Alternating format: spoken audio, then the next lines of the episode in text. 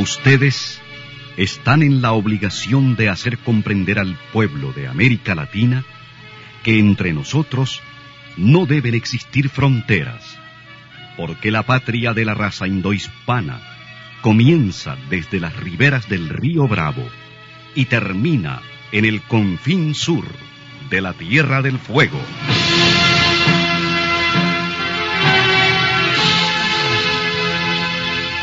Sin fronteras. Un recorrido por los campos sin límites de la información, la música, la cultura, la economía y el deporte. Los hechos y los hombres que todos los días construyen un mundo sin fronteras. Buenos días, bienvenidos y bienvenidas a Sin Fronteras. Hoy es viernes, último viernes de agosto, 28 de agosto de 2020, con Carlos José Hurtado y con Luis Enrique Guerrero, cuando son las 6 de la mañana con 30 minutos. Sin Fronteras, la revista, con William Griggs Vivado. Sintonícenos en Radio La Primerísima 91.7 y 105.3 FM. En la web www.radiolaprimerísima.com. En Bluefields, Radio Única 105.5 FM, Radio Bluefield Stereo 96.5 FM, Radio Caribe en Bilwi 100.9 FM y Radio Qué Buena en San Isidro Matagalpa 104.5 FM.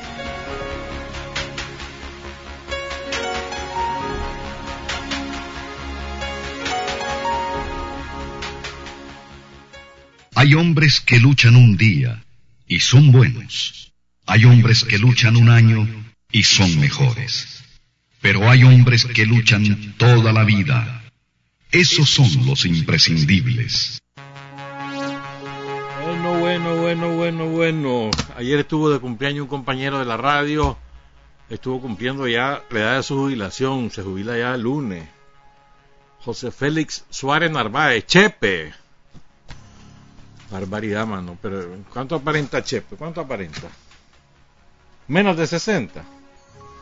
Pero cumplió 60 el hombre. Ah, una borrachera que se dio, pero de trabajo. ¿Y de qué más? Pues si le tocó trabajar aquí. Y saludos a Marta Lorena Narváez. Doña Marta. Dice Chepe que está muy gorda la Marta. Es verdad, Marta. Felicidades a ambos. Saludos a Eloy Calero en el Principado de Andorra. Eso queda entre Cataluña y Francia. Es chiquitito, un microestado, vive del contrabando ese. Ahí llegan todos los catalanes y los franceses a comprar cigarros y demás. Hasta allá nos escuchan, según nos informa Joseph Orozco. Saludos a Joseph.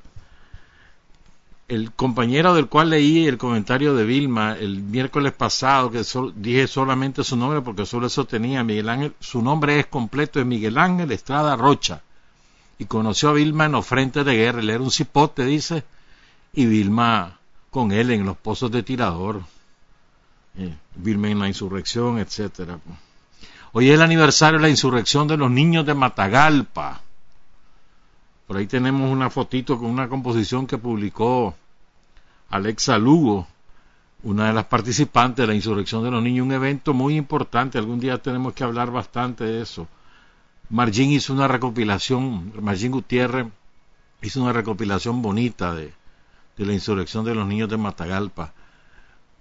Eran cipotitos de 14, 15 años, todos ellos se fajaron, han organizados por Crescencio y por Bayardo Arce, que fue el que dirigió todo ese proceso insurreccional. Este domingo en el Parque de Valle Dorado, en el del territorio 1, distrito 2.2, habrá feria de emprendedores. Habrá comida y otras cosillas por ahí. Asómense por el por el Parque de Valle Dorado, allá en aquí en el distrito 2. Eso queda contiguo a la brisa o sea, enfrente de Ramírez Goyena. Bueno, tengo pendiente, ¿verdad? Decirles cómo hacer para participar en, el, en la rifa de los 30 libros de Manuel Coronel Novoa, Memorias de una guerra olvidada. Es una excelente edición, además un papel de, bueno, letra grande, se lee de corrido. Yo les aseguro, cuando empiecen a leerlo no lo van a soltar. Entonces, y ya está la venta, Aldo Díaz ya lo está vendiendo en la librería Rigoberto López Pérez. Para los que estén apurados, pueden ir a la librería que ya está a la venta y no sé cuánto vale, francamente no sé. Pero bueno, para participar en la rifa, recuerden, es simplemente un testimonio de la vivencia de ustedes de ustedes, en el, de los mayores, de los que vivieron los años 80, y si no, de los chipotes, la vivencia de sus padres o la vivencia... Eh, ah, dame un momentito aquí, Carlos.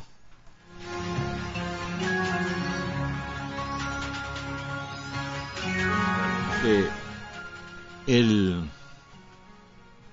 la vivencia de ustedes o en el caso de los jóvenes la vivencia de sus padres o de sus parientes o de algún amigo, algún tío o algo que ustedes hayan una vivencia, contar algo de lo que pasó en los 80, de la alfabetización, de las batallas de la producción, de la vida cotidiana, de estar en los frentes de guerra, de lo que ustedes quieran, de la lucha sindical, lo que ustedes quieran.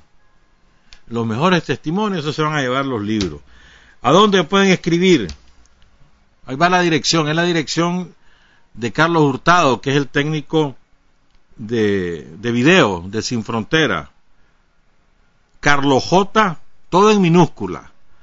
Carlos J H O Carlos J H O 25 arroba gmail.com repito Carlos J H O 25 arroba gmail.com dicho en inglés carlosjho25 arroba gmail.com. ¿Estamos claros? O lo traen aquí a la radio. Vino el primero. Ya un compañero, no lo he abierto, no lo quise abrir. Pero ya vino el primero para participar. No me pidan como favor regalarme uno, porque no. Estamos claros, solo a Carlos Amador le digo porque ella nos ayuda con la página. Soy sandinista. ¿Cómo no le vamos a dar a Carlos? que por cierto, de lo más, ¿cómo es? ¿Cómo que decir? Porque es como el presidente, ni atiende chat, ni atiende llamadas telefónicas. Necesitamos hablar con él, por cierto, para que hable con, con Carlos Hurtado. Necesitamos con un clavo ahí. Juega, miren. Vamos a hablar de Pancasán bastante hoy. Pero antes de eso quiero hablar de otras cosas. Primera, es una maravilla ese programa que lanzó el Ministerio de Salud, el gobierno de la República, la Revolución que se llama Mi Hospital, Mi Comunidad. Chocho, vos te imaginás haciendo endoscopía en un barrio, allá en una comunidad en la montaña. ¿Cuándo ibas a ver eso? Una laparoscopía, todo, lo van a hacer todo. trasladar gran parte de cosas, excepto intervenciones complejas, no, pues, pero muchos de los exámenes que, que pasaban a veces te tiran tres semanas, un mes, dos meses para que hacértelo, te lo van a ir a hacer a tu comunidad. Una vez por semana van a, trasladar todas las especialidades, en algunos casos van a ser dos veces por semana, pero eso es una maravilla. Es una maravilla, qué barbaridad. Las cosas que van haciendo, ¿verdad? Todos los días hay cosas bonitas, de las cuales tenemos que hablar y hablar y hablar. No tanta, o sea, desde la presidencia, el presidente Rosario nos entregan armas de lucha ideológica, las obras de gobierno, las obras de la revolución, esas son nuestras armas. Andan haciendo encuestas la, firma Borges Asociados, que la contrata el COSEP o la contrata la Embajada Norteamericana habitualmente. Andan haciendo encuestas, sabemos que andan en León y sabemos que andan aquí en Managua seguramente en otros lados. Les voy a leer algunas de las preguntas que andan haciendo. ¿verdad?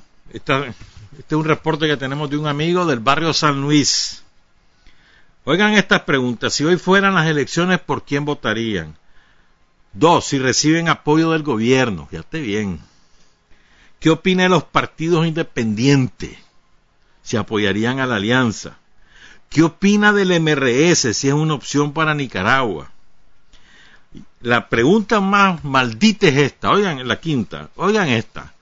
¿Qué opina de los golpes de Estado para quitar gobierno? Imagínate vos, tratando de crear clima de opinión que favorezca un golpe de Estado. Así estamos.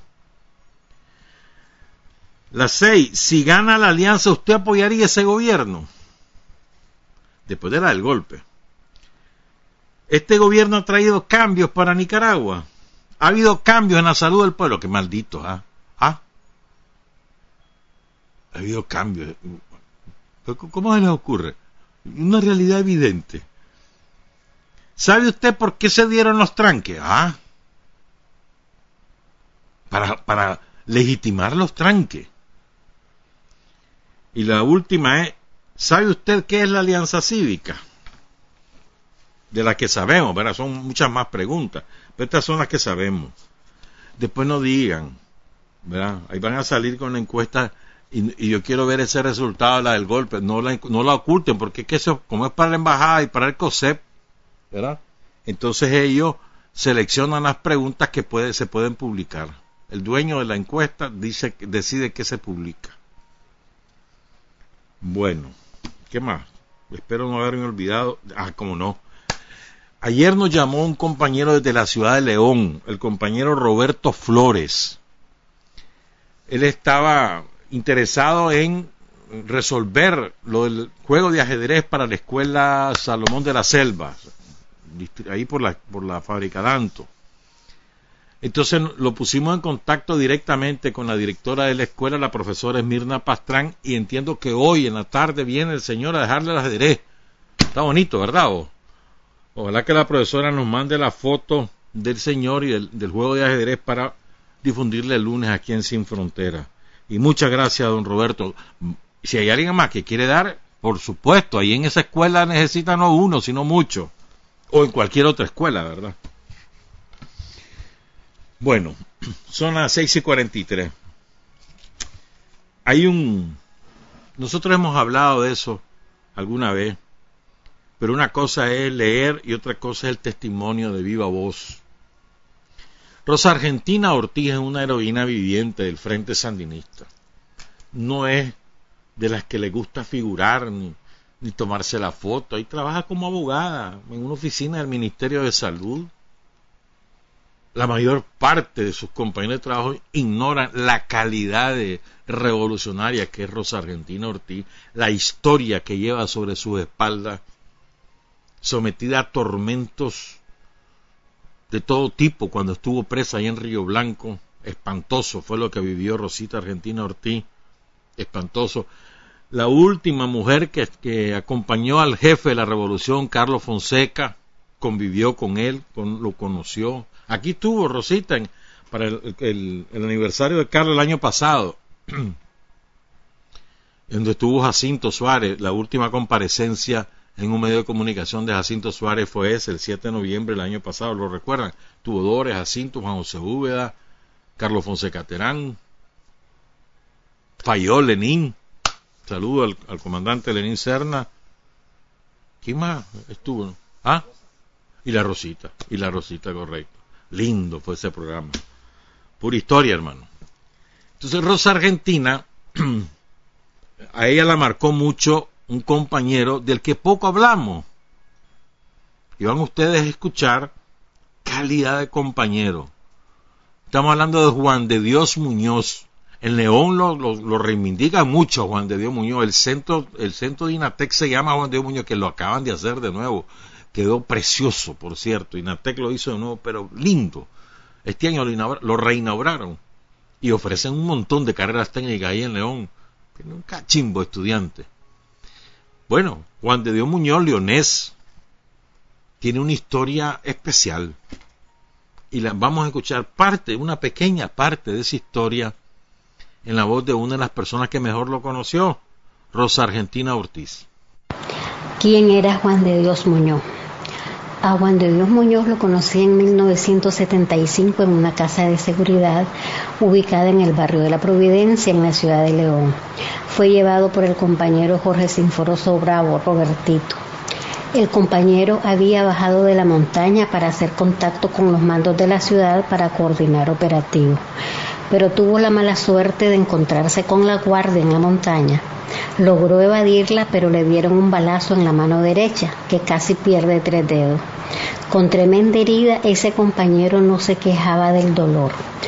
Robertito llegó con un médico que me enseñaría cómo inyectarlo y cómo curar la herida. Cuando el médico le quita el trapo con el que él mismo se había envuelto la mano, mi sorpresa es grande cuando le veo la mano destrozada y llena de gusano. Ese compañero soportó cinco días con ese dolor hasta hacer contacto con el enlace que tenía en la ciudad de León. Me contó que se sentía que la mano estaba produciendo un olor feo y como tenía que abordar bus de Matagalpa a León, lo que hizo fue comprar un spray perfumado para disimular el mal olor. Cuando le empezaron a extraer los gusanos con una pinza, ese compañero nunca se quejó del dolor y me pregunté en ese momento de qué material están hechos los sandinistas. En ese instante ese hombre para mí es ejemplo de valentía, de disciplina, de coraje. Veía en esa sangre que le salía de la mano, sangre sandinista, igual a la que tenía Julio Buitrago, Leonel Rugama, Ricardo Morales, Oscar Turcio, Enrique Lorente, Luis Amanda Espinosa, Pablo Úbeda, en fin, la de todos nuestros héroes que si empezamos a hacer la lista llenaríamos muchos cuadernos. Los medicamentos que recetó el médico, que cariñosamente le decíamos Oscarín, en el Frente Estudiantil Revolucionario, FER de León, fue muy bueno, que a los 15 días empezamos a ver buenos resultados. Posteriormente a esa casa de seguridad, Robertito llevó a otro, a otro compañero que tuvo que salir a la clandestinidad por la represión de la Guardia Somocista. Juan de Dios, al sentirse un poco mejor, procedió a organizar un horario. Nos empezó a dar charlas políticas, nos explicó que la dureza del trabajo en la montaña era razón para que el sandinista cuidara su preparación física. El horario fue de dos horas de ejercicio diario y estudio político por la mañana y por la tarde. Cada uno de nosotros portaba un arma corta y nos enseñó a armar y desarmar cada una de ellas. Era un compañero que tenía que estar en actividad, no le gustaba el ocio. Cuando se despidió de nosotros porque tenía que regresar a la montaña, nos dijo, si los traté con dureza es porque si un, si un día les toca combatir en la montaña, tienen que estar fuertes para soportar lo que exige caminar en la montaña. En ese momento el compañero que recibió ese entrenamiento junto conmigo lo vimos como a un gigante y pensamos que de esa estatura eran todos los guerrilleros que combatían al somocismo en la montaña. Un año después se da la situación urgente de que el compañero Federico Pedro Arauz Palacio necesita enviar un correo a la montaña y me sentí halagada y bendecida que me eligiera a mí y estando en la columna Pablo Úbeda lo volví a ver porque él era guerrillero de esa columna. Y después de varios meses, el jefe político de la Pablo Úbeda, el comandante Carlos Fonseca, organiza una escuadra de cinco compañeros para hacer contacto con el compañero Federico Pedro Arauz Palacio. En el trayecto chocamos con la Guardia Somocista. Desgraciadamente hieren en el ojo a Juan de Dios y hacía en ese estado empezó a orientarnos para evadir el cerco que nos tendió la guardia. De nuevo Juan de Dios mostró su temple de acero, no se quejó nunca, siempre nos decía adelante, adelante, adelante, que de esta salimos, somos sandinistas y el sandinista es fuerte, el sandinista no se, no se rinde. De vez en cuando volvía hacia atrás y le veía la cara, que le corría la sangre por todo el cuerpo y seguía diciendo adelante.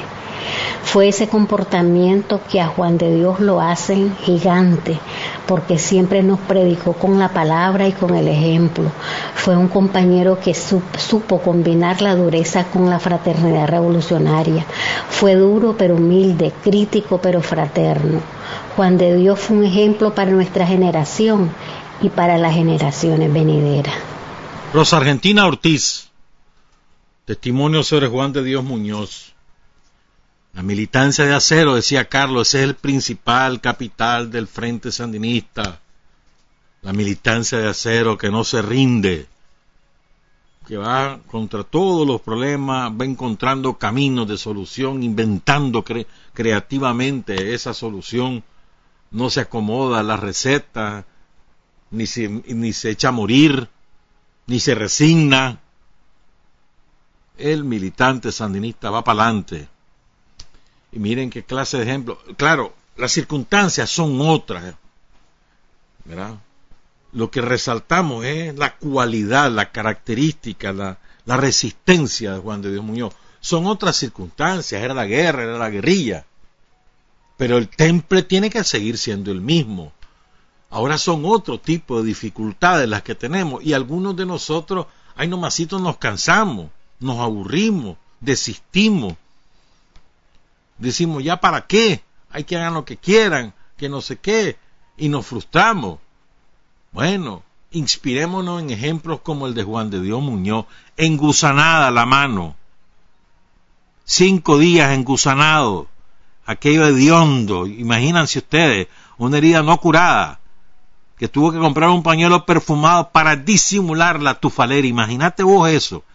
Él mismo aguantándose su tufo y el dolor que debió sentir los gusanos comiéndose la carne. Solo imagínense, colóquense en esa situación. Y después cuando lo curan, ni un grito de dolor. Imaginen ustedes curando eso, sacando gusano por gusano, raspando, sin anestesia. Y resistiendo con hidalguía. Y luego lo que ocurre cuando pierde el ojo, después, o sea, después lo sacan a Honduras, en Honduras no hay nada que hacer, pierde el ojo, y después entró y lo mata la guardia junto con el ingeniero, ahí en Condea, los, los torturan y los asesinan. Lo mataron a golpes a Juan de Dios Muñoz, a golpes, a batazo, con un bate lo mataron a Juan de Dios Muñoz, con un bate una cosa terrible, no tenía un solo hueso sano.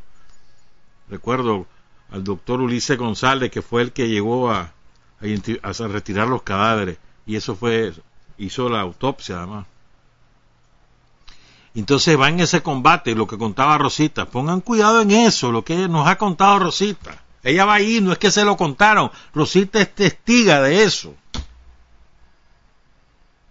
Le hieren el ojo, ni se desmaya, ni, ni comienza a llorar, ay, me pegaron, no, nada. Y lo normal sería eso. Cualquiera de nosotros, simples mortales, que no tenemos su temple, ni su condición, ni su firmeza revolucionaria, pues no, yo, ahí nos pondríamos a llorar. Me dejaron ciego, me dejaron ciego. No, no. Ensangrentado, caminando, no solo caminando, no solo eh, no, no, se deja caer para que no lo atrape la guardia, sino que además empujando a sus compañeros. Vea qué clase de convicción, de mística. ¿no? Bueno, así hay que ser, hermano. Estás en las peores dificultades, como las que hemos atravesado nosotros, en otros terrenos, de otras dimensiones no te podés rendir, no, no tenemos derecho a rendirnos. Si somos sandinistas, no tenemos derecho a rendirnos. El que se rinde deja de ser sandinista, simplemente, pues. En nombre de lo que querrás, pero dejas de ser sandinista. Puede ser ciudadano, claro que sí, pero dejas de ser sandinista. Hay que atrapar y asumir e interiorizar ejemplos como el de Juan de Dios Muñoz o el de todos los caídos a lo largo de, tantos años de lucha, 60 años de lucha del Frente Sandinista y cuántos años de lucha del pueblo nicaragüense por conquistar su libertad y tener la posibilidad de su desarrollo. Miren todo lo que ha pasado en tantos años. Bueno, vamos a hacer entonces la pausa y cuando regresemos vamos a hablar bastante de Pancasán y lo vamos a hacer desde dos perspectivas, contándole un poquito el cuento cosas que no, que poco se saben, ¿verdad? Y luego, tratando de analizar qué fue Pancasán lo vamos a hacer de la mano de Carlos Fonseca. Él dejó muchas cosas escritas sobre Pancasán. Son las 6 de la mañana con 56 minutos. Para decir la verdad hay cinco dificultades. Tener el coraje para comunicarla, la inteligencia para reconocerla, el arte para convertirla en arma, la capacidad para seleccionar a aquellos en cuyas manos será útil y la habilidad para propagarla. Están escuchando Sin Fronteras. 6 de la mañana con 59 minutos. Ayer hubo muchas actividades recordando la jornada de Pancasán. No solamente en el sitio histórico de Pancasán, que queda en el municipio de Matiguás, sino que en el departamento de Matagalpa, y hubo actividades en muchos municipios del país de todo tipo. Sin embargo, hay una, hay una actividad que me parece que es un desatino.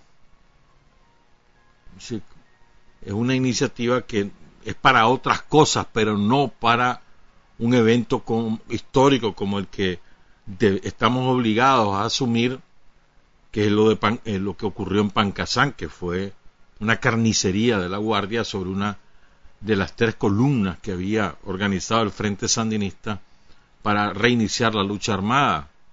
Una carnicería lo que hubo ahí. Los tormentos, el suplicio al que sometieron, por ejemplo, a Oscar Danilo Rosales, que lo ataron a un árbol desnudo y ahí lo torturaron y lo dejaron morir, por ejemplo. Pues. Entonces me estoy refiriendo a una iniciativa que hubo, que no sé de quién fue, que fue organizar eh, un concurso de la reina del 53 aniversario. Y creo que es un desatino, pues, no, no, no puede ser vinculado. Este tipo, cuando vos elegís una reina está vinculada a un evento festivo y Pancasán no es una fiesta. El triunfo de la revolución es una fiesta, el repliegue lo hemos convertido en una fiesta porque fue un triunfo. O las fiestas patronales, o el aniversario de una ciudad, de un municipio. Todo eso está bien. Pues sí, amerita, ¿no? Es parte de, de la idiosincrasia, de, de la tradición, elegir reino, reina para esos eventos, los, o los chavales en los colegios que escogen a la reina y el rey feo, por ejemplo. Pero no para Pancasán. Es un desatino, creo, y ojalá que, que se corrija, pues comparto el criterio de Margin Gutiérrez, lo quiero leer en breve, que lo publicó en su Facebook. Y dice Margin, la reina del 53 aniversario de la gesta heroica de Pancasán, se lo pregunta, ¿qué clase de distorsión y banalización de uno de los hitos más importantes de la historia del Frente Sandinista, en la que nuestra organización perdió a la mayoría de sus más importantes cuadros? es un irrespeto. Nos está ganando la partida la cultura capitalista del espectáculo. Hoy no es un día para elegir reinas, sino para honrar a nuestros caídos, comprometiéndonos a ser cada vez más anticapitalistas, antioligárquicos y antiimperialistas, que son las banderas que claramente levantaban nuestros hermanos que cayeron en Pancasán más respeto para su sangre, para su ejemplo y para la historia del Frente Sandinista. La esencia de este comentario de Margin creo que es esta frase, y me parece que tenemos que ponerle atención. Nos está ganando la partida la cultura capitalista del espectáculo. Y es verdad. Hay algunas veces que caemos en esa trampa. Te voy a dar un ejemplo que no es, no es sobre Nicaragua, sino para que nos entendamos a qué nos estamos refiriendo. Cuando cae el Che en la higuera en Bolivia, el 8 de octubre de 1967, se convierte en un ícono de los movimientos populares de todo el planeta, incluyendo en Estados Unidos, que están en aquella época los hippies, no sé qué, el, famoso concierto de rock, o París 69, distintos eventos de protesta, tanto en los países desarrollados como en toda América Latina, que había movimientos guerrilleros en prácticamente todos los países. ¿Qué hizo el capitalismo? Se apropió de la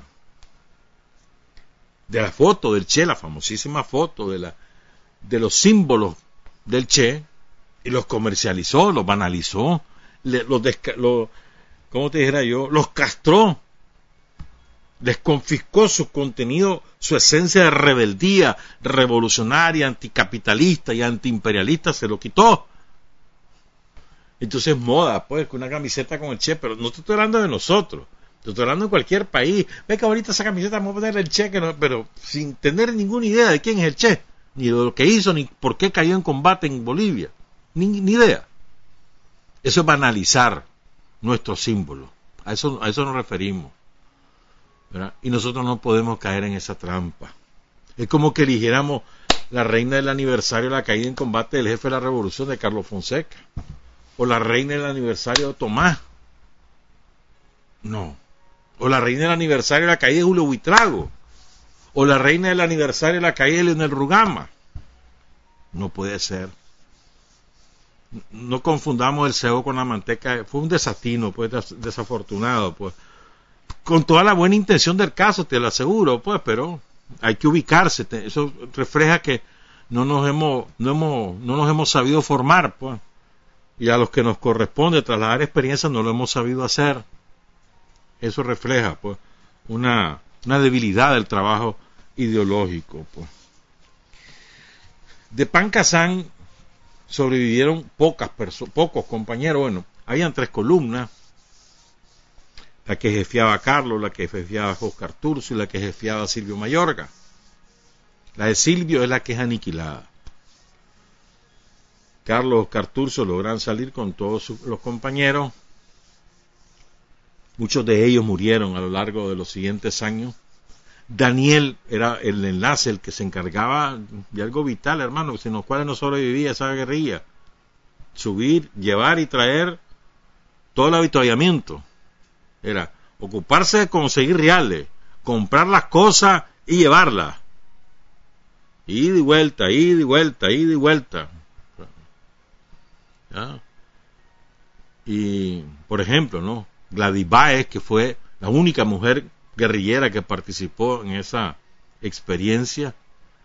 Tomás habla muy bonito de Gladys en, el libro La paciente impaciencia. Víctor Guillén Eulalio, el famosísimo Eulalio, un hombre de un intachable, impecable, una trayectoria impecable, extraordinario. Eh, un hombre sumamente importante el hombre que mejor conocía las montañas, muy querido por todos los dirigentes de la revolución, todos los que lo conocían, ya murió, murió en el 2018 en pleno golpe, murió.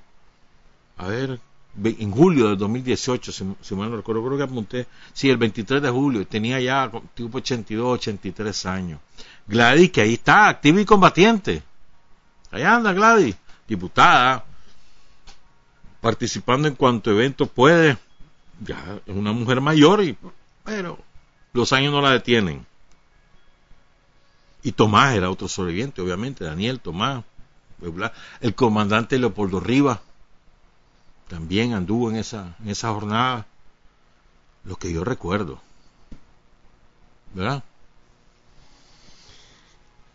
Entonces, quiero contarles cosas, aprovechando lo que... A ver, Toma hizo el libro La paciente impaciencia a finales de los 80, ganó el premio en Casa de las Américas, pero después, con descomunal éxito que tuvo ese libro, él hizo una edición ampliada, más del doble del libro original. Entonces, lo que nosotros hemos puesto a la disposición del público en digital en la página web de la radio es la primera edición y lo hicimos a propósito, para motivar a comprar la segunda porque en la segunda eh, eh, Tomás ya se va, va recorriendo hasta, hasta el triunfo. Es una maravilla. Ese, Tomás escribía lindo, lindo escribía Tomás. Lo disfrutás, pues. Sobre todo cuando vos tenés una identidad, pues, con, con, con, las ideas de Tomás, las ideas del Frente Sandinista. ¿verdad? Entonces, los invito a comprar el libro. Es caro, no es barato, sí, no es barato. Sí, pero vale la pena, es una inversión en tu educación.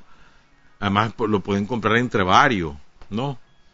50 pesos cada uno y lo van a comprar ahí en la librería de Aldo Díaz, allá en Centro Comercial Managua. Y después se lo pasan, lo circulan. Para los chavales, eso es. O sea, quieren enseñar la historia del frente. La paciente impaciencia. Historia del frente, pues. Cómo se fue forjando sus principales batallas, sus principales héroes. Ahí va, ahí está, ahí está contada. Y vale la pena. O sea, si gastamos, ¿cuánto, cuánto te cuesta una cerveza vos? Vos que sos borracho. Ah, ¿y vos? ¿Cuánto vale, Carlos Hurtado? Ahora resulta que es aptemio aquel. Ah, ¿cuánto vale? ¿En serio? ¿Cuánto vale? ¿50, 60 pesos? Si te gastas 50 pesos en una cerveza, porque no puedes ahorrar 50 y entre varios ir a comprar el libro. Todos lo quieren regalado, todos lo quieren digital. Vos sos uno. Ah, los dos ustedes son iguales. Bueno, entonces, tomas cuenta que Pancasán se empieza a organizar desde que sale Carlos Fonseca de las tantas carceliadas que tuvo. Él se va a Costa Rica, regresa de Costa Rica, ingresa a finales del 66 y empiezan a preparar eh, un contingente de guerrilleros instalar un, un campamento guerrillero, un contingente guerrillero en la montaña. Siempre la concepción de Carlos fue construir el ejército guerrillero en la montaña, tener unidades militares en todas las ciudades, el hostigamiento permanente a la guardia, para llegar después a un proceso, perdón, a una acumulación de fuerza que te permitiera aniquilamiento de las unidades de la guardia. Una cosa es hostigar, otra cosa es aniquilar. Para poder aniquilar debes tener superioridad o al menos igualdad de fuerza en hombre y en arma, si no, mentira, pues, para aniquilar, y si no, hostigar, hostigar, hostigar, hostigar. Llega un momento que tanto hostigar, aniquilar, siempre, para culminar la insurrección, siempre, Carlos Fonseca siempre estuvo en su cabeza que, era el pueblo el que se iba a liberar a sí mismo, ¿verdad? Y eso se iba a hacer mediante una insurrección, siempre, lo plantea en todos sus documentos, analizando las propias experiencias. Y además Carlos Fonseca tenía una virtud que es, poco común. No solo era autocrítica, era un severo crítico de sí mismo y de lo que la organización hacía. Recuerden, él era, en ese momento no era el jefe indiscutido cuando es Pancasán. Después de Pancasán ya queda clarísimo que el jefe de la revolución es Carlos Fonseca. Después de Pancasán y sobre todo porque ahí mueren un montón de compañeros, ¿verdad? Eh, después nos caen presos, caen presos otro montón de compañeros, incluyendo a Daniel, y al final del 67, y ya para enero del 68 es el líder indiscutido, el jefe indiscutido e indiscutible del Frente Sandinista. Y él escribe sobre Pancasán con mucha severidad, y es sobre sí mismo, porque quien dirige esos esfuerzos es Carlos Fonseca. Quien idea todo eso es Carlos Fonseca, claro, con la participación de Oscar Turcios, de Tomás, de Daniel, de Juan de Dios Muñoz, de, perdón, de, perdón, Juan de Dios Muñoz, de, Pablo Úbeda, de Silvio Mayorga, claro, Silvio Mayorga, ¿no? Con conjunto Doris Tijerino con Chitalday, ahí, entre todos ellos organizan, o sea, discuten cómo hacer, con quiénes van, quiénes no, características de los combatientes, cómo va a desarrollarse el movimiento, el foco guerrillero ahí, todo eso. ¿Mm? Y después cuando fracasa, por muchas razones, complejas razones, Carlos Fonseca es sumamente crítico consigo mismo, que es parte de la dirección, él habla de la dirección, no dice yo, la dirección. Y, eh, y además apunta a las correcciones de vida. Pues. O sea, es que de Carlos se aprende método, historia, ideología, lo que querrás, mano. Ahí encontrás en Carlos Fonseca en todas sus obras, y eso que no hemos encontrado muchas cosas. Hay muchas cosas que se perdieron en el camino. Ni modo, así es esto. Entonces Tomás cuenta que en abril de 1966 Carlos reingresa, porque él estuvo preso en el 63, cuando él yo acuso a la dictadura, ¿se acuerdan? Después de eso, regresa, se va del país, regresa al país, lo deportan, pues regresa clandestino a Nicaragua y él, empieza a organizar ¿verdad? el movimiento armado guerrillero en Fila Grande y en Pancasán. Entonces, en todo eso, dice, dice Tomás, lo acompañan en la selección de los métodos y del territorio, en la búsqueda de contactos y en la elaboración de documentos Silvio Mayorga, Oscar Turcio, Pablo Úbeda. Carlos preparó junto con Silvio Mayorga, Oscar Turcio, José Benito Escobar, Daniel Ortega, Doris Tijerino y otros lo que sería la decisiva experiencia de Pancasán. En diciembre se trasladan Carlos, Silvio y Oscar a Filagrande, iniciándose la preparación en el terreno de la lucha armada que culmina, oigan cómo califica Tomás lo de Pancasán, que culmina con el holocausto de Pancasán. Por eso decíamos antes, no podemos hacer festivo Pancasán, el holocausto de Pancasán. Y fíjense bien, no se, cuando se va a hacer un movimiento de, la envergadura de lo que ocurrió en Pancasán y de lo que, las pretensiones que tenía ese movimiento, no se hace loco, vámonos a la montaña, vámonos. No, se prepara concienzudamente. Y van a ir escuchando ustedes a, lo largo de esta, de esta, narración que nos hace tomar todos los esfuerzos que implicó la creación del movimiento guerrillero de Pancasán. Continúa Tomás. El 20 de enero de 1967, para sostener la lógica guerrillera, fíjate bien, en el 66 de abril empiezan en ese afán, reclutando compañeros, buscando territorio, dónde, discutiendo eh, el, procedimiento, la estrategia que van militar que se va a ocupar, y están participando los principales cuadros del frente. Silvio, Oscar, Dori, Daniel, eh, este, Pablo Úbeda, los principales cuadros, José Benito, ¿no? Están preparando las cosas. Entonces, pero hay que buscar reales, y ahí, sin reales no se hace esto. Para todo, desgraciadamente es así, pues. Pero hay que buscar realidades para que, pues, para, qué uniformes van a llevar, las armas que van a llevar, la munición que van a llevar, la comida que van a tener, medicina, porque hay que prepararse para enfermar, la enferma, para, por enfermedad o por herida. Todo eso significa realito, hermano. Y todo esto son un montón de chavalos pobres, estudiantes que no tienen reales, hay que buscarlo. ¿Cómo se buscaban? Con operaciones de recuperación económica. Se asaltaban bancos o se asaltaban cualquier este, institución que se sabía que tenía recursos. Como por ejemplo lo que se quiso hacer en la perfecta, donde cae Selin Schible. Entonces, el 20 de enero de 1967, para sostener la, la logística guerrillera, cuenta Tomás, asaltamos la sucursal del Banco de América en el ombligo de Managua, en el barrio San Sebastián, cerca de las instalaciones del diario La Prensa. ¿Dónde quedaba esto? A ver, del mausoleo Carlos Fonseca, una, dos, tres, cuatro cuadras abajo. Ahí quedaba la sucursal del banco. Tres cuadras y media estaba el edificio de la prensa. Vamos claro, o sea, del edificio sacaría Guerra, donde, que ahora es de Links, creo que también ahí funciona algo de Telcor. De ahí, como dos cuadras y media hacia abajo en esa zona quedaba la sucursal del banco, eh, del Banco de América, que era el banco de la burguesía, que lo había creado la burguesía, los Pela y demás, en el barrio San Sebastián. ¿Quiénes, ¿Quiénes participan? Tomás, Francisco Moreno, el Chelito, chavalito era. Fausto García, Enriquito, eh, que es de este líder, la pelota de, del zorro, del zorro no, de, de Filemón, Filemón Rimera, el hermano mayor del zorro, de, esa pelota es, es, Fausto García, de la pelota de los zapateros y demás de, de, Estelí. Y Santos Medina, que, era que le decían el pintor. Nos alzamos con 90 mil córdobas, 90 mil pesos de esa época, hermano, son como hoy fácil, fácil un millón de córdobas. 90 mil pesos logran recuperar.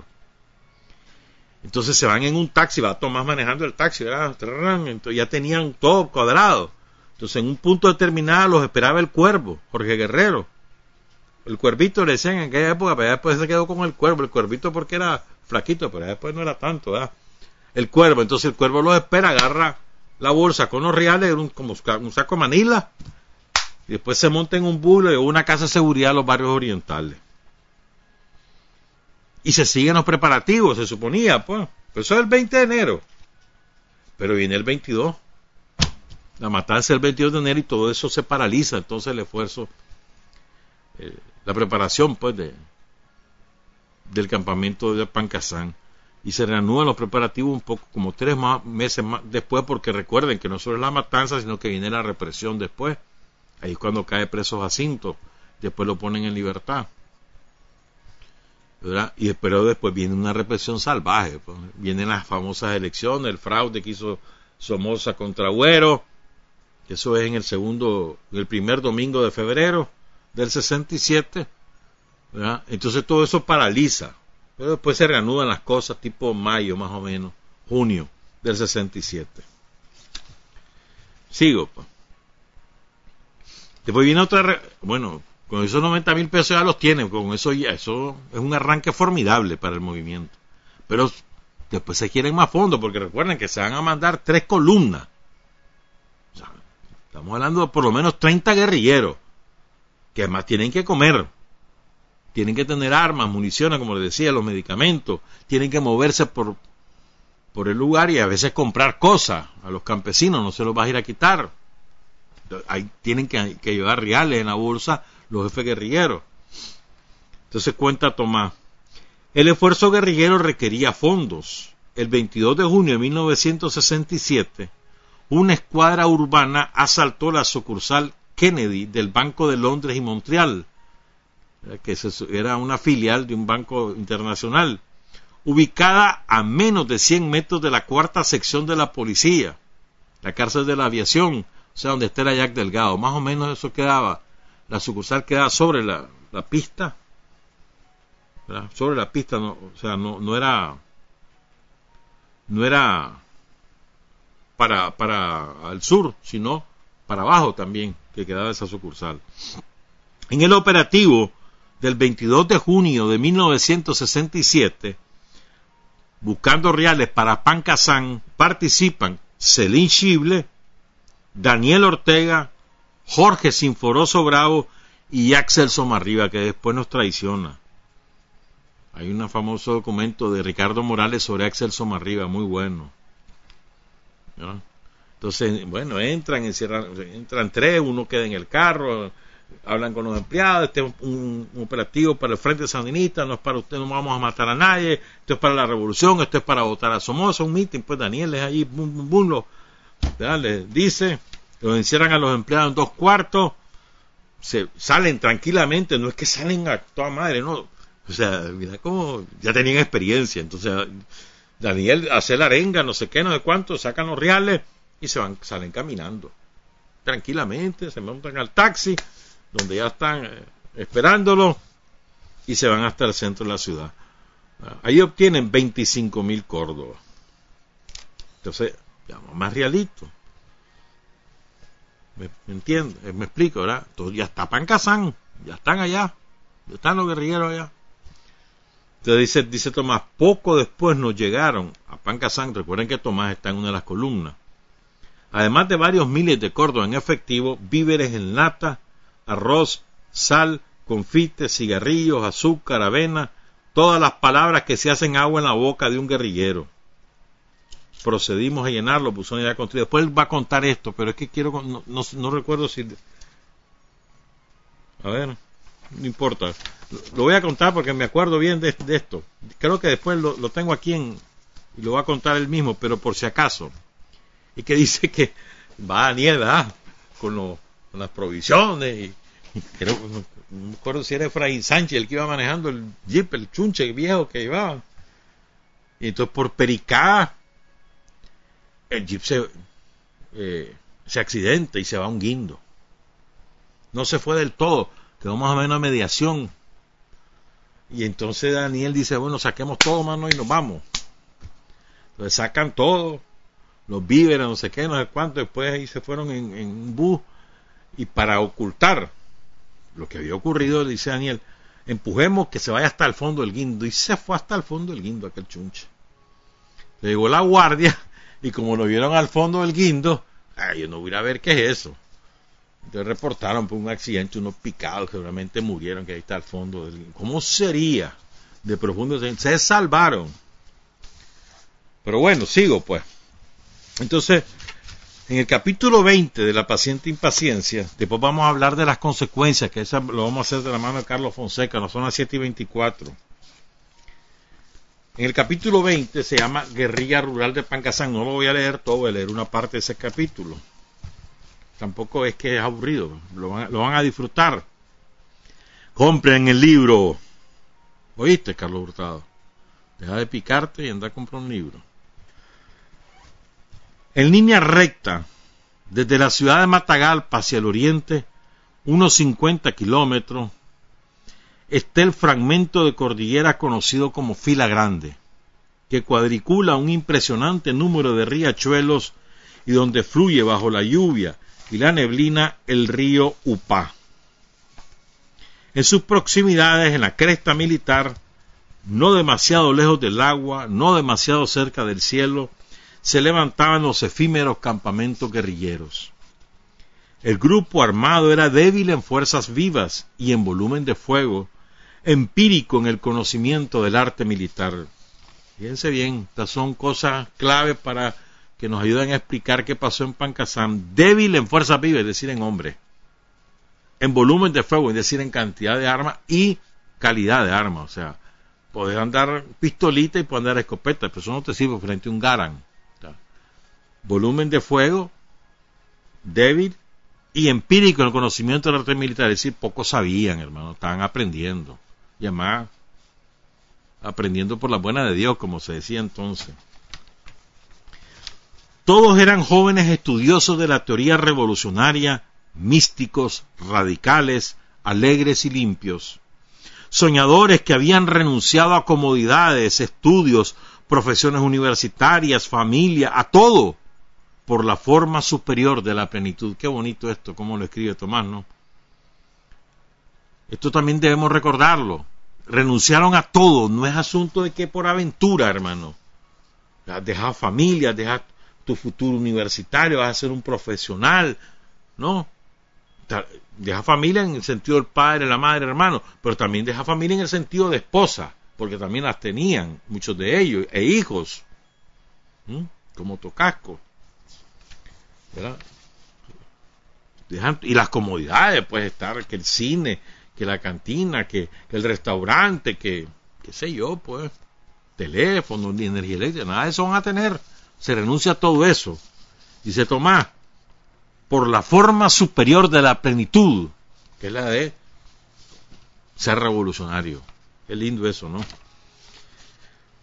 Continúa Tomás. Algunos conocían de memoria poemas de Rubén Darío y de César Vallejo. Maravilloso César Vallejo. Lean a César Vallejo, los Heraldos Negros. Bueno, hay muchas cosas de César Vallejo. Y más, intelectual marxista, tiene muchos escritos buenísimos. Conoció en la época, conoció Moscú. Murió joven César Vallejo, el máximo poeta peruano. Algunos conocían de memoria poemas de Rubén Darío y de César Vallejo y los declamaban cuando oscurecía en la proximidad de las brasas abandonadas, después de cocer los frijoles que en esta ocasión casi nunca faltaron. Las brasas abandonadas, la fogata, las abandonadas. Agotados los poemas, se cantaba solamente una vez de Agustín Lara.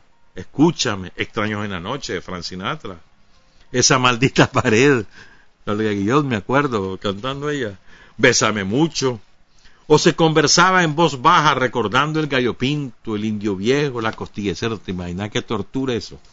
Solo podés comer frijoles y te pones a hablar de comida. Eso es tortura. Pero bueno, esto es natural entre nosotros, ¿verdad? Siempre uno habla de lo que, de lo que le hace falta. Casi, casi todos reiteraban las hazañas amatorias de la penúltima novia porque de la última o de la esposa no se decía nada, siempre la penúltima.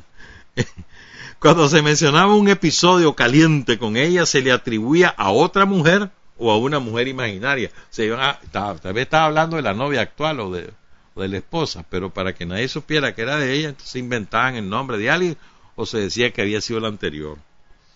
Algunos conservaban fotografías de los hijos o de la mujer, envueltas en plástico para protegerlas del agua y del sudor. Las guardaban en el lugar más seguro, cerca del corazón. Francisco Moreno, el Chelito, discípulo predilecto de Jesús, seudónimo de Carlos Fonseca, aprendió al pie de la letra la oda Roosevelt para declamarle un día que estuviese presente el jefe. Nos sentamos alrededor de la fogata y el chelito, muy solemne, inició, seguro de sí, es con voz de la Biblia o versos de Walt Whitman que habría de llegar hasta ti, cazador, primitivo y moderno, sencillo y complicado. Y ahí va. De menos yo. Y con el mismo ímpetu concluyó la declamación inclinando la cabeza. Carlos preguntó, Francisco, así termina el poema de Darío. El chelito desconcertado no supo qué decir. El poema de Darío finaliza. Se necesitaría Roosevelt ser, por Dios mismo, el riflero terrible y, el fuerte cazador para poder tenernos en vuestras férreas garras. Y pues contáis con todo, falta una cosa. Dios, así termina el poema a Roosevelt. Pero así no lo leyó, no lo declamó el Chelito, dice. El Chelito había sustituido la palabra Dios por la palabra pueblo. Y aquí viene una lección ideológica de Carlos Fonseca. Escuchen esto. Carlos aprovechó el momento para atacar de frente este territorio habitado por fantasmas y antifaces llamado sectarismo y la tendencia a la que no son ajenos los revolucionarios, aún y sobre todo en las revoluciones triunfantes, de tergiversar textos y hechos históricos en aras de supuestos principios políticos. Y concluyó, si nos dejamos arrastrar por esa tendencia, les entregamos a las nuevas generaciones una historia falsa o incompleta. Carlos era intransigente con el sectarismo. Intransigente. Era extraordinario ese hombre, oh, qué bárbaro. Salva era Carlos Fonseca. Pero bueno, sigo. Los primeros en llegar a fila grande fueron Carlos Fonseca y Silvio Mayorga. Oscar Tursos y Antonio Rodríguez ya habían explorado el terreno hasta un lugar conocido como el Jilguero. Poco a poco fueron llegando los combatientes seleccionados, incluyendo una mujer, Gladys Baez, cuyo seudónimo era Adelita. Los guerrilleros se armaron con viejos fusiles, rifles 22, escopetas, mochilas, uniformes, hamacas de dacron, colchas livianas y cálidas.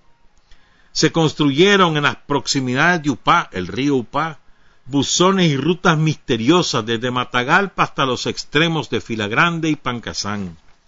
Se abrieron senderos en las proximidades de Matiguás y llegaron hasta los centros húmedos y oscuros del Cerro Quiragua, donde también se construyeron buzones. Estos eran fosas comunes donde se introducían en promiscuidad revueltos, frijoles, arroz, azúcar, sal, botas, parque, baterías y medicina. Algunos tenían hasta 5 metros de profundidad por 7 de largo y 4 de ancho. Otros eran menos pretenciosos. La idea era tener reservas para varios meses después que, se que la guardia detectara la presencia de los combatientes. Los actos de recuperación, así llamábamos a los asaltos bancarios, financiaban la compra de alimentos, telas y demás materiales que utilizábamos o se almacenaban. Carlos nos envió a, construir buzones. Silvio, con el grueso de la tropa, partió para Quiragua. Con Germán Pomares, el Danto, eh, el Danto se me olvidaba, Narciso Cepeda, Chicho, o el Flaco, Víctor Guillén, Eulalio, Chico Chiquito, como se conocía Denis Ortega, que también fue asesinado por la Guardia, un gran compañero. Lo mataron allá por el 70, 71. nos dirigimos a la finca de los Rodríguez a 10 kilómetros de Matagalpa. Llegamos una madrugada. Ahí estaban Antonio Rodríguez, sus padres, sus hermanas. La casa era cómoda, con corredores de tierra separados del patio, donde correteaban gallinas y cerdos. Había una baranda descolorida y maciza, de cuyo borde se amarraban los caballos. Cerca estaba el corral y prisionera a un poste una vaca esperando el ordeño. Después se comienza a contar algo de la familia. Yo corto por ahí y sigo. Germán Pomares, el Danto, se apareció sonriente. Había estado en Matagalpa, donde habló con el doctor Clarence Silva y su mujer Lolita. Te envían saludos, Tomás. Bueno, Tomás no se llamaba Tomás. Tomás usó montonones de seudónimos. El último que yo lo conocí fue Mario. Pero, pero ¿para qué le dijiste que yo estaba aquí? Le dice Tomás. Son de confianza, le dice Pomares. Esa gente nos puede ser útil. Ya tengo visto el lugar donde vamos a hacer el buzón. Le gustó a Chico Chiquito, a Denny. ¿Puedo traer una cerveza? Le dice Pomares a Tomás. La malicia en los ojos de Germán saltaba como un colibrí sobre claveles. ¿Vas a acompañarnos? Está enturcado el camino, le dice Pomares. Claro, le dice Tomás, ¿por qué? No sé, y se tira una risa contagiosa, parte de la cual escapaba por la nariz y parecía una campana rota. Me imagino eso. Me llevó el diablo, dice Tomás. Yo no podía ver por la noche, o sea, tenía ceguera nocturna, Tomás. Como si lo podían hacer Chico Chiquito o el Flaco Cepeda o como Eulalio y Germán. Pero llegamos temprano y nos dimos a la tarea de romper el suelo con picos y sacar la tierra con palas bajo la luz de los hachones de ocote que había llevado Toño, quien nos esperaba hacía horas. Teníamos que terminar esa misma noche y Narciso Cepeda, Chicho, el flaco, era el mismo, pero hacía por tres, me ayudaba picando por mi lado sin que se notara. Le agradecí la mano, la discreción, la solidaridad. Chicho era valiente, sabio para descifrar huellas, obstinado para caminar con cien libras sobre las espaldas, dulce en el hablar, rudo en el machete. Años después fue asesinado Narciso Cepeda debido a una sucia intriga organizada por un tico que era de la dirección del frente en ese momento llamado Plutarco. Plutarco Hernández murió hace como año y medio, ahí en Costa Rica quien logró el fusilamiento de Chicho por supuesto delito. En el fondo, dicen, fue por rivalidades amorosas. Cuando solicitó autorización, Plutarco solicitó autorización al resto de la dirección para, para asesinar a Chicho. Y dice Tomás, yo me opuse con energía. La revolución perdió un jefe o un héroe. Al día, cuento algo más, Narciso Cepeda era el mejor amigo de Germán Pomares. Germán lo reclutó en el viejo, era viejano. Germán Pomares nunca perdonó el crimen de Narciso Cepeda y eh, no solo lo recordaba, sino que además fue uno de los que más empujó para la, salida de Plutarco Hernández, que se fue a Costa Rica. Después volvió a traicionar Plutarco Hernández, porque lo puso Humberto Ortega de jefe de una de las columnas que iba a entrar al cuartel, a atacar el cuartel de San Carlos y se rajó en el camino conste. O sea, que traiciona una vez, traiciona siempre, hermano. Sigo con tomar los quintales de arroz y de azúcar y las cajerías de avena cuáquer llegarían por la mañana. No había otra alternativa que trasladar semejante peso en mula, aunque eso pudiera llamar la atención. Fíjate que hay una cosa que cuenta ahí Tomás en el libro. Ya, se me fue el tiempo. Lo cuenta Tomás ahí en el libro y es Carlos Fonseca en esa época aguantaba, ¿sabes cuánto aguantaba en la mochila? 100 libras, más el fusil, más las municiones, más la pistola. 100 libras. Y así caminaba en esa montaña. Uno de los campesinos, creo que fue Eulalio, el que le dice, y jefe, eso, presta y le voy a ayudar. No, le dice, no, gracias, yo puedo. Ah, eso es que no pese esa mochila, le dice. Entonces se la quita a Carlos, venga a levantarla. Y le costó al hombre. Chocho, dice que van como 100 libras. Ese era Carlos, ¿viste? Eso que los ponen como que solo el intelectual, no hermanito. esto ya te lo conté, ¿verdad? Lo del, lo del asalto, ¿verdad? De donde participa Daniel. Cuenta Tomás que termina el asalto. Ahora se va Daniel con Celín y se van pues en el taxi. hasta ese momento sale el gerente, logra salir del cuarto donde está encerrado y el vigilante no se había dado cuenta. Y digo, Dios, si nos asaltaron, ¿cómo sería de discreto? O sea, Daniel, Celín entran como Pedro por su casa, pues al banco, ¿verdad? Puesto adentro, hacen el operativo y salen como Pedro por su casa. Imposible determinar lo que hayan hecho. Por cierto, pues. Entonces, ahí andan los buzones. ¿Verdad? Entonces dice, poco tiempo después nos llegaron, además de varios, después del operativo de Daniel, además de varios miles de Córdoba, víveres en lata, arroz, sal, confite, cigarrillo, azúcar, avena, todas las delicias que se hacen agua en la boca de un guerrillero. Procedimos a llenar los buzones ya construidos, regresamos a fila grande, oigan esto, no estaba Carlos. Por razones que nadie explicó, había retrasado su regreso de una misión en la que se trataba de alargar unas cuantas leguas nuestro radio de influencia, o sea, ampliar el perímetro de influencia de todo el campamento guerrillero. Se apareció Eulalio, Víctor Guillén, solo, huraño, a la defensiva. Él acompañaba a Carlos como vaqueano, el que mejor conocía esa zona. ¿Qué pasó? le preguntan a Eulalio. Veníamos del lado de Matapalo, de noche, cuando nos topamos con un grupo de hombres a caballo, borrachos. Eran jueces de Mesta y nos dieron el alto. Carlos disparó. Los hombres dijeron, somos amigos. Y Carlos se metió en una hondonada. Yo me refugié detrás de un árbol. Esperé una hora y primero en voz bajita, después a gritos llamé al comandante y nadie me respondió. Le preguntan a Eulalio, ¿los jueces dispararon? Sí. ¿Le darían a Carlos? No sé. Creo que no, hubiera gritado. De noche es casi imposible acertar. Me cago en la puta madre, exclamó Oscar Turcio. Dios mío, musitó Corinto. Tinoco. Volvería a relatar lo ocurrido. Perdón, le, dice Tomás, volví a repetir lo que, me, lo que nos dijiste.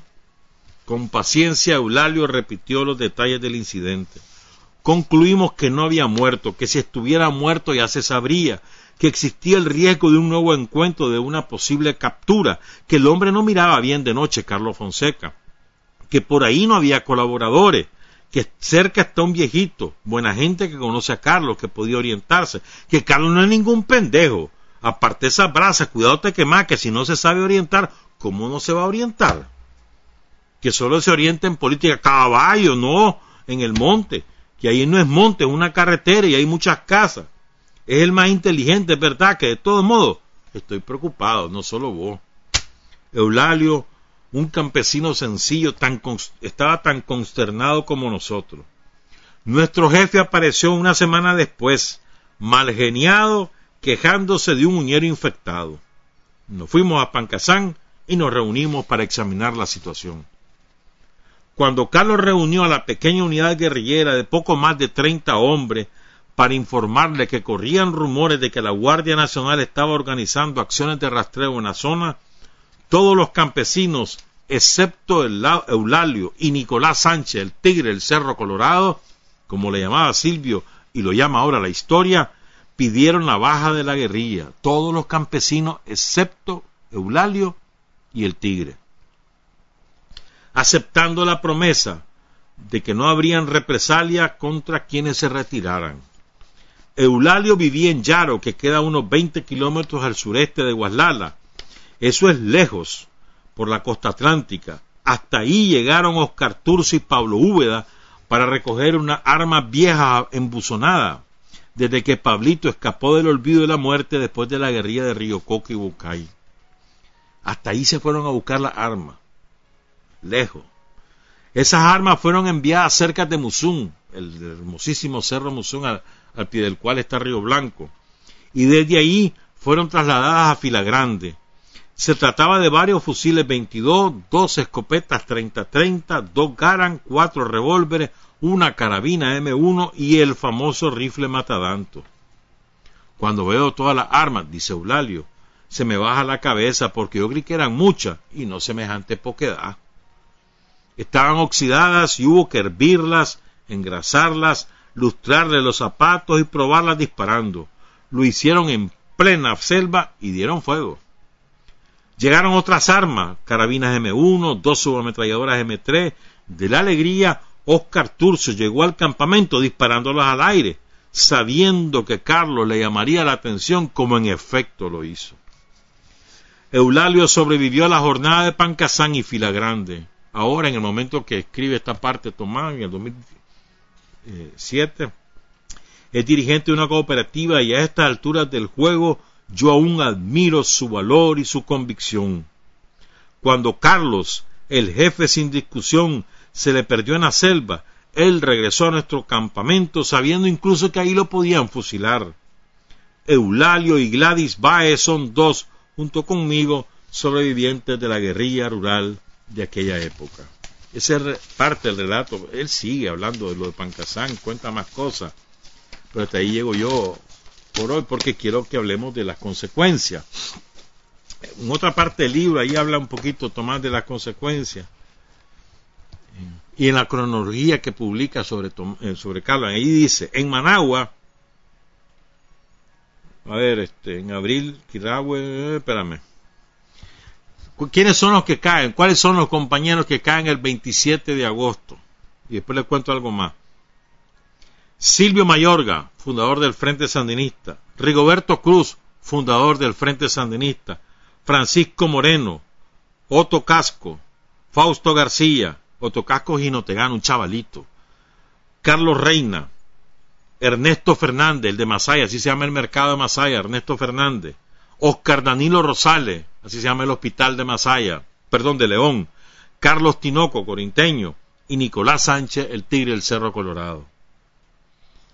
Fíjense bien, antes, o sea, cuando ya la guardia detecta que hay presencia guerrillera, desata la represión.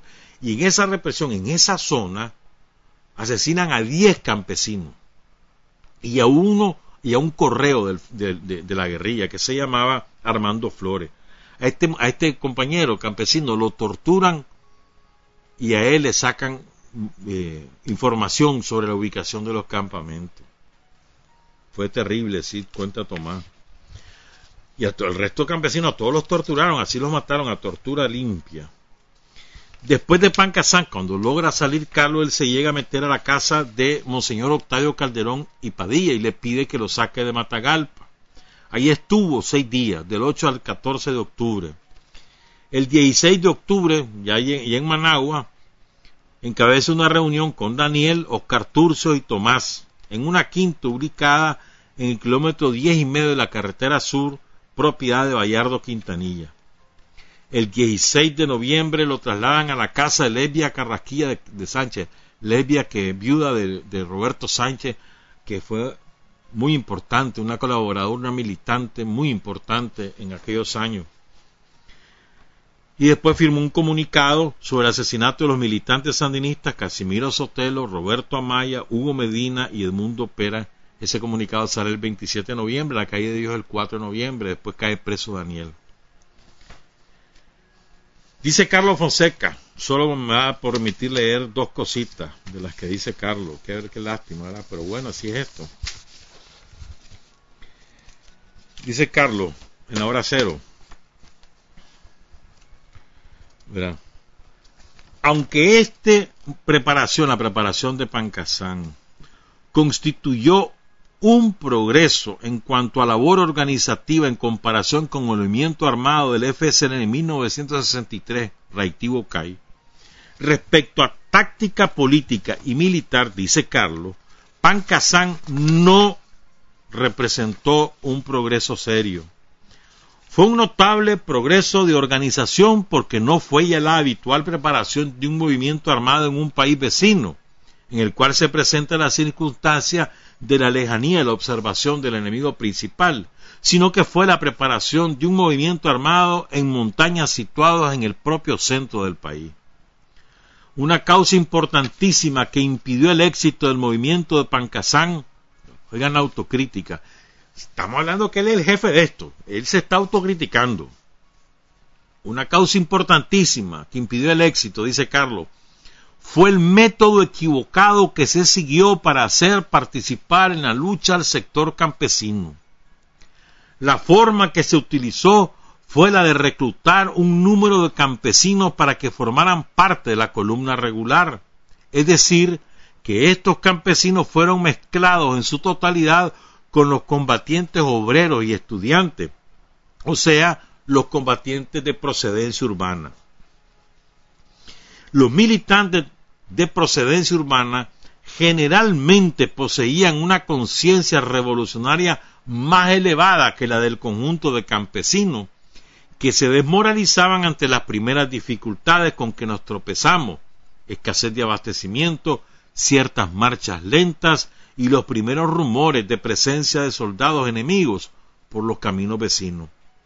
Esto obligó a la dirección del movimiento, a la dirección del frente, lo obligó a él, a Carlos Fonseca, a dar de baja a la mayoría de los campesinos, aunque hubo honrosas excepciones de campesinos que se negaron firmemente a aceptar la baja y que son ejemplo de las posibilidades combativas de este sector. Otra autocrítica que se hace Carlos.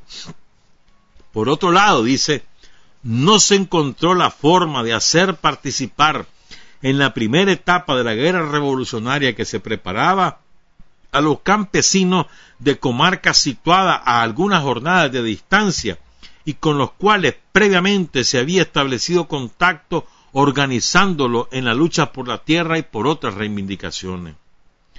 Algunos de los campesinos que llegaron a formar parte temporalmente de la guerrilla habían sido trasladados desde su comarca hacia los campamentos.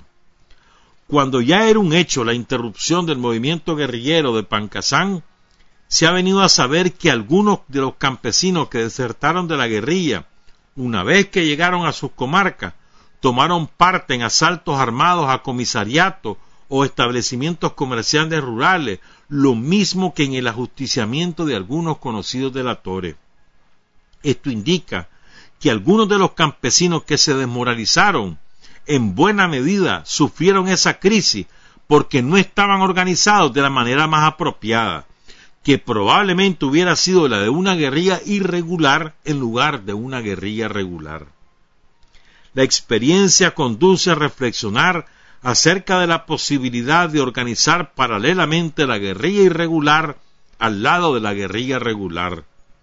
No omitimos señalar que la importancia del trabajo entre los campesinos podemos medirla mejor actualmente gracias a nuestra propia experiencia y no solo apoyarnos en la que suministran otros movimientos guerrilleros de América Latina.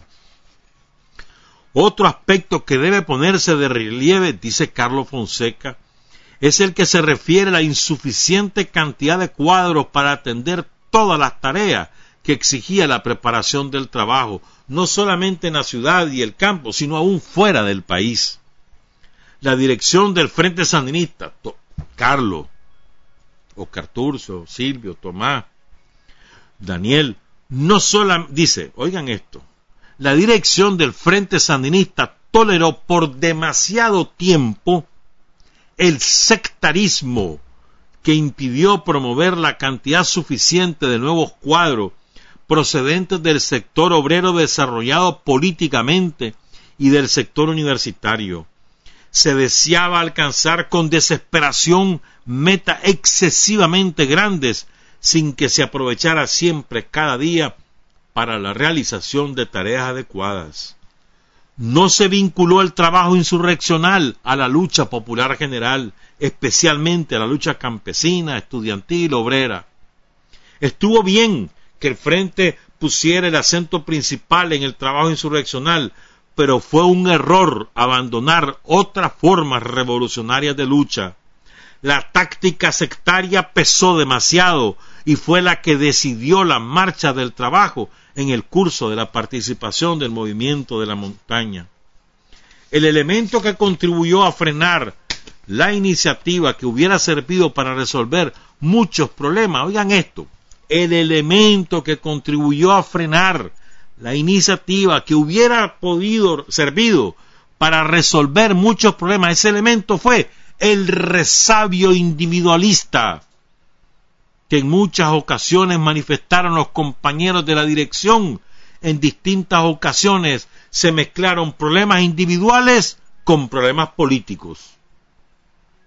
Esto llevaba decididamente quizá a quitarle debida seriedad a determinadas iniciativas. Mira que es durísimo, esto es durísimo.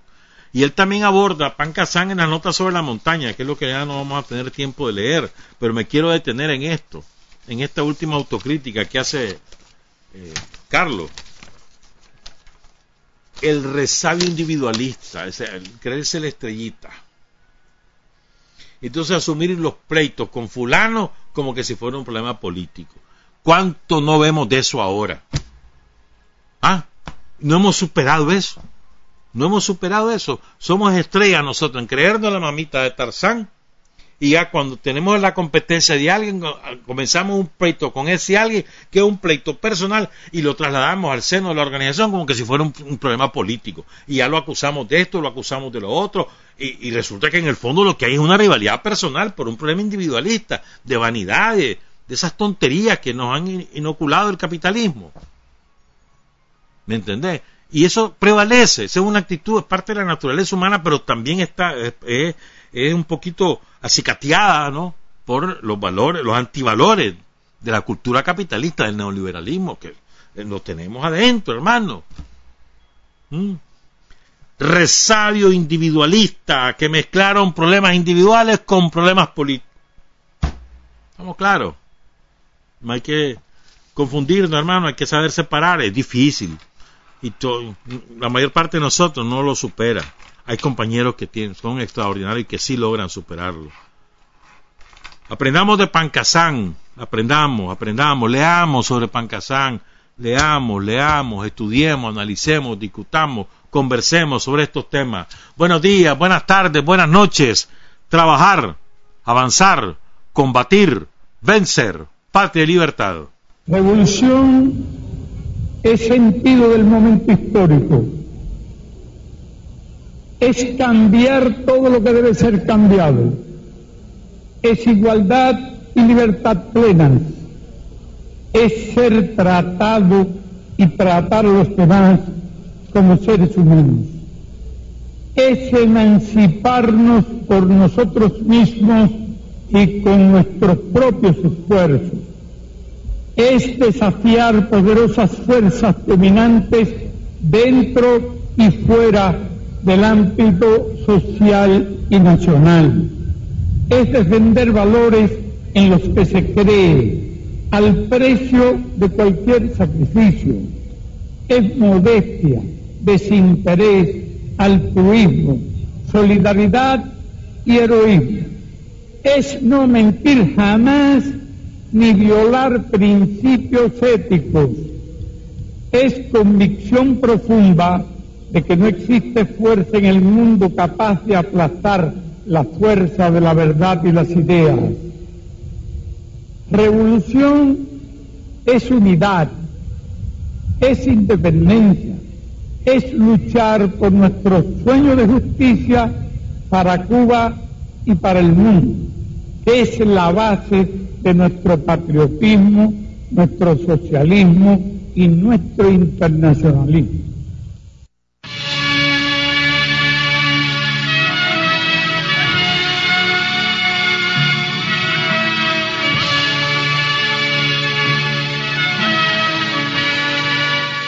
Hasta aquí, usted y nosotros hemos recorrido el mundo sin fronteras los hechos que los hombres producen transformando su realidad.